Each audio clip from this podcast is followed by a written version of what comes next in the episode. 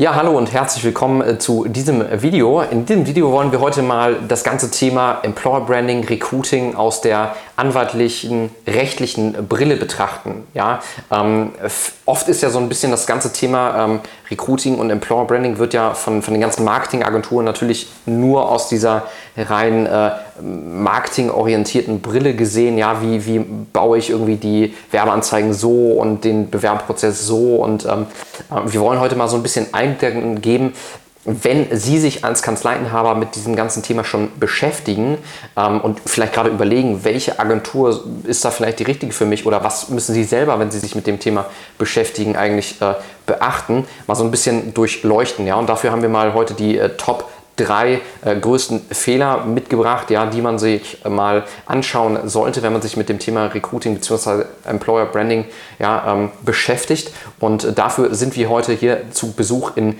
Erlangen bei dem Dr. Michael Metzner. Michael, herzlich willkommen, schön, dass du da bist. Ja, herzlich willkommen auch, Lukas. Vielen herzlichen Dank ähm, für den Besuch hier aus dem hohen Norden.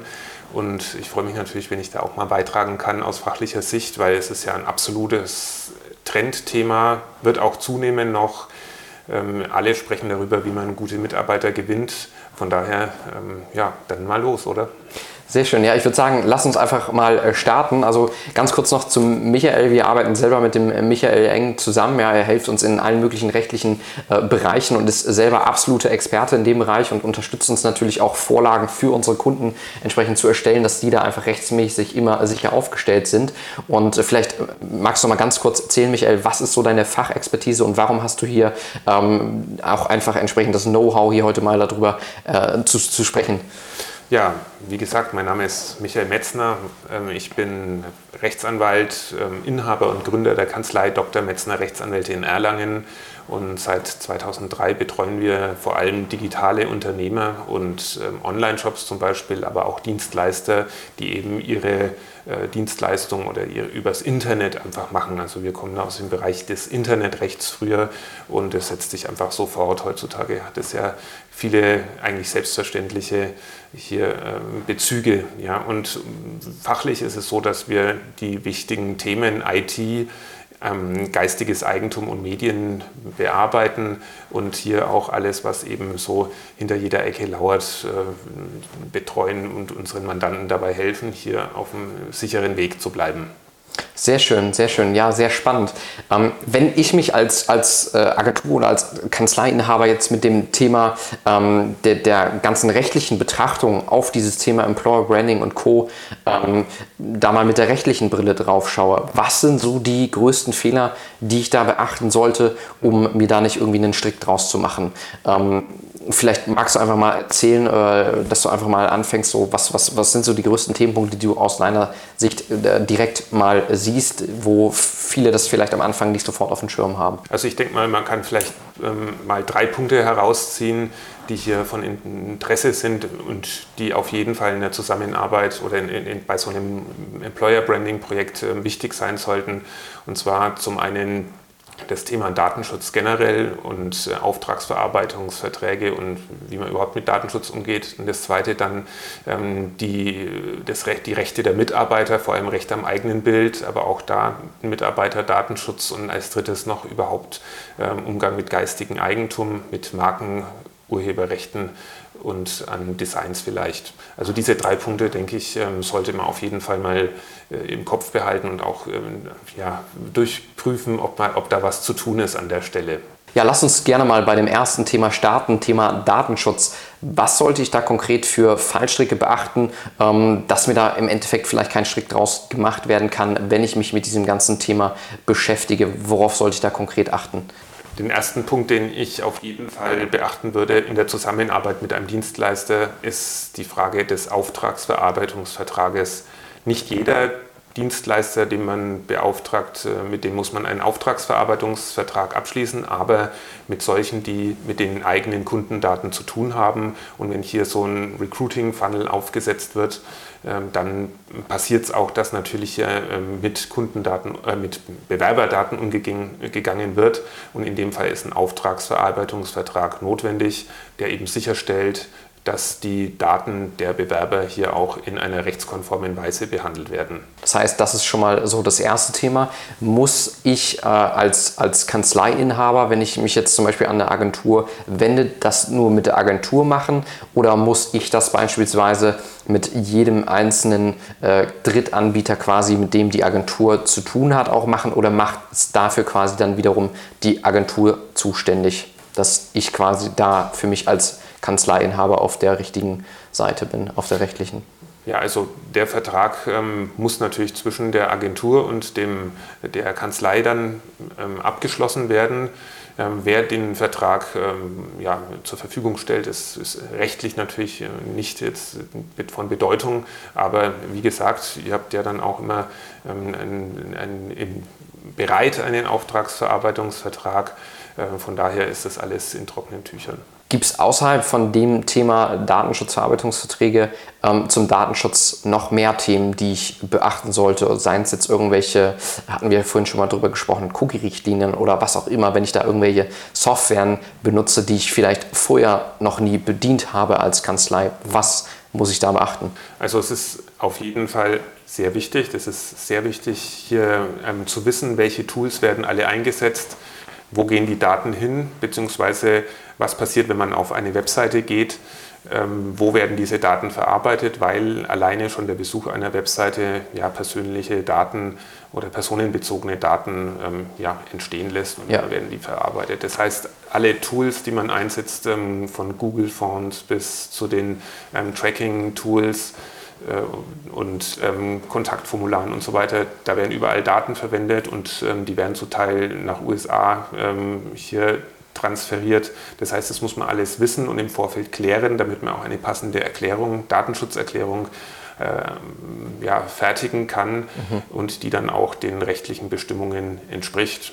Ähm, ja, und wie gesagt, das Zweite ist dann noch, ähm, wenn man Technik einsetzt, die hier im Online-Marketing üblich ist, dann äh, ist es auch notwendig, eben die Besucher nachverfolgen zu können und ähm, dafür werden meistens auch Cookies eben gesetzt beziehungsweise Pixel eingesetzt, die eben es erlauben festzustellen, wer war auf meiner Seite und dann entsprechend dann Retargeting zu betreiben und ähm, nochmal die Leute irgendwie zu erreichen, die schon vorher auf der Webseite waren. Und da ist es auch extrem wichtig, dass die Konstellation technisch und rechtlich richtig ähm, ja, designt ist und konfiguriert ist mit Cookie-Banner, Möglichkeit des Widerspruchs und solche Dinge. Ähm, das ist alle, also das ist wirklich sehr, sehr wichtig, weil es gibt ja heutzutage hier auch mittlerweile Bußgelder zwar hat es erst die Großen getroffen, aber die Aufmerksamkeit steigt. Das heißt im Endeffekt, wenn ich mich mit diesem ganzen Thema Facebook-Marketing, Google-Marketing und Co. noch nicht beschäftigt habe und noch nie irgendwie einen Pixel auf meiner Website installiert hatte, der irgendwie die Besucher und Cookies trackt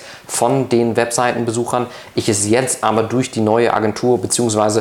Äh, jetzt neu machen möchte, weil ich mich eben dem Thema widmen möchte, mhm. sollte ich eben gucken, dass ich meine Datenschutzbestimmung auf der Webseite dementsprechend anpasse dass diese Themen da alle mit aufgegriffen sind, was jetzt für neue Software entsprechend implementiert werden in dem neuen Prozess. Genau, unbedingt. Das gehört immer dazu, wenn man eine neue Webseite, ein neues Websystem dann ähm, ja, online gehen lässt. Wie schaut es beim zweiten Thema aus? Thema äh, ja, die, die, die Berechtigung einzuholen von, von Mitarbeitern. Was, gibt's für da, äh, was gibt es da für, für Punkte, mhm. die ich alle so beachten sollte? Beziehungsweise wie kann ich das rechtlich mich da am besten absichern, um da auf der richtigen Seite zu sein? Bei den Mitarbeitern bei den Mitarbeiterbildern vor allem, das ist also das, das Wichtigste im Zusammenhang von, Personal, oder von, von Branding, äh, hier für den Mitarbeitern ähm, gibt es zwei rechtliche ähm, Punkte, nämlich zum einen das Persönlichkeitsrecht der Mitarbeiter und zum anderen der Datenschutz, der Mitarbeiterdatenschutz. Das gehört heutzutage ein bisschen zusammen, aber zum einen muss man beim Persönlichkeitsrecht eben auch ähm, und wie, genau wie auch beim Datenschutz auf die Einwilligung acht geben. Beim Persönlichkeitsrecht ist es noch mehr so, dass man auch äh, Charakter, den Charakter der Bilder auch sieht, also wie stark das ins Persönlichkeitsrecht eingreift, ob das jetzt ähm, Bilder von einer feuchtfröhlichen Betriebsfeier sind oder ob das äh, ja, offizielle ähm, Unternehmensfotos sind, die mit ähm, Fotograf gemacht worden sind im, im, betrieblichen Zusammenhang. Also da muss man immer abwägen, worum es geht. Ähm, da können Unterschiede bestehen im rechtlichen Schicksal. Ähm, aber wie gesagt, Einwilligung immer und immer schriftlich. Also das ist schon mal der Punkt und das gilt auch für die datenschutzrechtliche Einwilligung. Man kann das natürlich verbinden, äh, muss es auch verbinden. Zum Teil wird sogar gesagt, es gibt vielleicht nur noch Datenschutzrecht, aber man sollte das auf jeden Fall zusammen sehen und beim Datenschutz auf jeden Fall immer eine Einwilligung einholen, schriftlich. Und ähm, dann ist es natürlich so, da droht immer nach Ende des oder überhaupt generell der Widerspruch oder Widerruf dieser Einwilligung, die dem ähm, Arbeitnehmer hier, dem Mitarbeiter von Gesetzes wegen zusteht. Also da ist es auch sehr, sehr schwer, drüber hinwegzukommen. Und deswegen ist es sehr wichtig, sich hier ähm, damit auch zu beschäftigen, wie kriege ich jetzt mit einer Formulierung das hin, dass auch im Rahmen des äh, rechtlich Möglichen die optimale Konstellation für den Arbeitgeber hier gefunden wird. Das heißt im Endeffekt, sobald ich eigenes Foto- und äh, Videomaterial entsprechend für irgendwelche Recruiting-Kampagnen, Werbekampagnen generell verwende, steht schon mal fest, ich sollte vorab mich mal äh, informieren, habe ich eigentlich äh, entsprechend die äh, Einwilligung der Mitarbeiter eingeholt, bevor ich das entsprechend verwende, um da dann entsprechend mhm. auch sicherzustellen, dass die Mitarbeiter mhm. entsprechend informiert sind, was passiert eigentlich mhm. mit dem ganzen Thema oder beziehungsweise vielleicht auch schon vorher mal klarzustellen, mhm. wofür ist überhaupt so ein Fotoshooting, so genau. ein Drehtag entsprechend. Also da kann man auch einfach sagen, aus Erfahrung ist es so, dass möglichst große Transparenz im Vorfeld ähm, Rechtsstreitigkeiten im Nachgang vermeidet. Ja, wenn man klar sagt, wir haben die Fotos, die entstehen für diesen, wir, diese Fotos entstehen für diesen und jenen Zweck und werden hier und da veröffentlicht und man, das wissen alle, dann ist auch die Wahrscheinlichkeit wirklich sehr, sehr niedrig, dass dann nachträglich jemand sich beschwert. Einfach äh, da aus tatsächlichen Gründen. Gar nicht, äh, muss man dann irgendwie rechtlich argumentieren. So, und, aber ich empfehle trotzdem schon beim Aufnahme, also beim Onboarding, bei Aufnahme eines ähm, Mitarbeiters schon auch vertraglich zu vereinbaren, dass bestimmte Einwilligungen gegeben werden, soweit es auch rechtlich möglich ist. Und beim Austritt eines Mitarbeiters ist es auch wieder auf der Liste, auf der Offboarding-Checkliste, dass hier ähm, geprüft wird, welche Rechte, welche Bilder sind überhaupt da von dem Mitarbeiter, dass die ähm, vorsichtshalber natürlich dann auch ähm, ja, entsprechend gesperrt werden im für die neue Benutzung, also bei denen, die schon öffentlich sind, da ist es erst dann relevant, wenn ein Mitarbeiter sich dann meldet und sagt, er will, möchte das nicht mehr haben. Dann muss man prüfen, ob das äh, gemacht werden muss.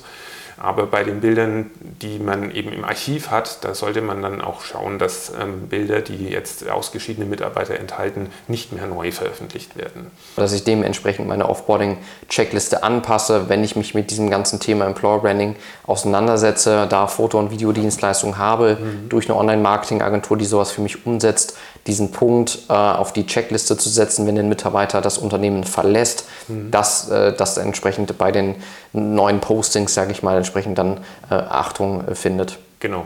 Ja. Okay, super. Wie schaut es denn aus in Bezug auf mich selber, wenn ich als Unternehmen jetzt stark in die Sichtbarkeit gehe? Ähm, Gibt es da auch Punkte, die ich beachten sollte, um da rechtlich auf der sicheren Seite zu sein oder, äh, und äh, vielleicht ähm, entsprechend auch nicht irgendwie einen Nachteil davon zu ziehen? Es geht um die Frage jetzt im, im dritten Punkt, dass man hier die, äh, wenn man eben investiert, in die Öffentlichkeit geht, dass man dann auch schauen muss, dass die eigenen ja, ja, Schutzgegenstände, die man äh, selbst erworben hat, zum Beispiel auch ähm, natürlich Urheberrecht an Fotos, an Texten, aber auch natürlich äh, vor allem Marken, Logos, Begriffe, vielleicht Slogans, Namen, ähm, Domains, die man auch entsprechend möglicherweise hat, ähm, dass das auch geschützt ist, weil letztlich baut man durch die Investition in Branding einen Wert auf. Und diesen Wert zu schützen benötigt man Schutzrechte und zwar geistige Schutzrechte, wie jetzt zum Beispiel das Markenrecht. Und das Beste ist natürlich hier die Möglichkeit zu ergreifen, relativ günstig eine Marke zu registrieren auf entsprechende Schutzrechte, weil die Marke verkörpert einfach dann das, was man hier investiert hat und kann später eine Marke auch lizenzieren oder verkaufen, auch wenn jetzt, man weiß ja nicht, was mit, mit einem Unternehmen, Kanzlei oder wie auch immer passiert. Ähm, wenn dann ähm, hier später dann mal irgendwie das wichtig ist, den Unternehmenswert äh, darzustellen, dann ähm, ist auf jeden Fall eine Marke immer ein ganz wichtiger Punkt. Ja, super spannend. Also das heißt, um mich selber auch einfach davor zu schützen, jetzt meine Investition ähm, nicht irgendwie ins Leere zu tätigen, sondern dass ich auch weiß, hey, wenn ich diese Investition jetzt tätige in dieses ganze Thema Branding, Außendarstellung, dass es eben nicht, wie du das ja auch immer beschreibst, nicht auf gemietetem Grund quasi diese Marke aufgebaut ist, sondern eben auch selber äh, entsprechend ich abgesichert bin, dass diese Investition in meine ganze Sichtbarkeit dann entsprechend sich auch langfristig auszahlt, weil ich da entsprechend abgesichert bin. So ist es, ganz genau. Ja. Also aus wirtschaftlicher Sicht so und aus rechtlicher Sicht ist natürlich eine Marke auch ein ganz starkes Ausschließlichkeitsrecht und man kann da auch äh, eben andere Marktbegleiter davor äh, oder kann, kann abwehren, dass die sich irgendwie annähern, auch optisch oder von Begriffen her. Ähm, das ist natürlich sowieso im Sinn einer Marke. Ich würde sagen, in diesem Sinne, ich hoffe, alle, die sich das Video hier heute mal angeguckt haben, haben da einen relativ guten Einblick äh, bekommen, ähm, inwiefern ich das ganze Thema aus der rechtlichen Brille quasi mal betrachten sollte. Ja, und wenn Sie selber jetzt sagen, Mensch, ich habe da irgendwie noch weitere äh, Fragen zu oder brauche da selber mal eine Beratung, ähm, dann können Sie sich sicherlich auch einfach mit dem Michael in Verbindung setzen oder wir selber sprechen einfach mal äh, gemeinsam über eine Zusammenarbeit, wenn es um das Thema Recruiting, Employer Branding und Co. geht und die, die Frage auch da ist, hey, äh, ich suche eine Agentur, wo da entsprechend auch drumherum alles passt mit Datenschutz und Co., weil das ja einfach doch dann ein sehr, sehr wichtiges Thema ist, was einem dann ja auch nicht auf die Füße fallen soll. Und äh, wenn Sie sagen, hey, das Thema ist interessant für mich, ich möchte mein Personalthema langfristig jetzt mal lösen, dann gehen Sie doch gerne einfach mal auf www.rock-marketing.de buchen Sie einfach mal Ihr kostenfreies Erstgespräch und dann hören wir uns gemeinsam am Telefon und schauen einfach mal, ob und wie wir Ihnen da am besten weiterhelfen können. Danke Michael und äh, ich würde sagen, auf Wiedersehen, bis zum nächsten Video dann.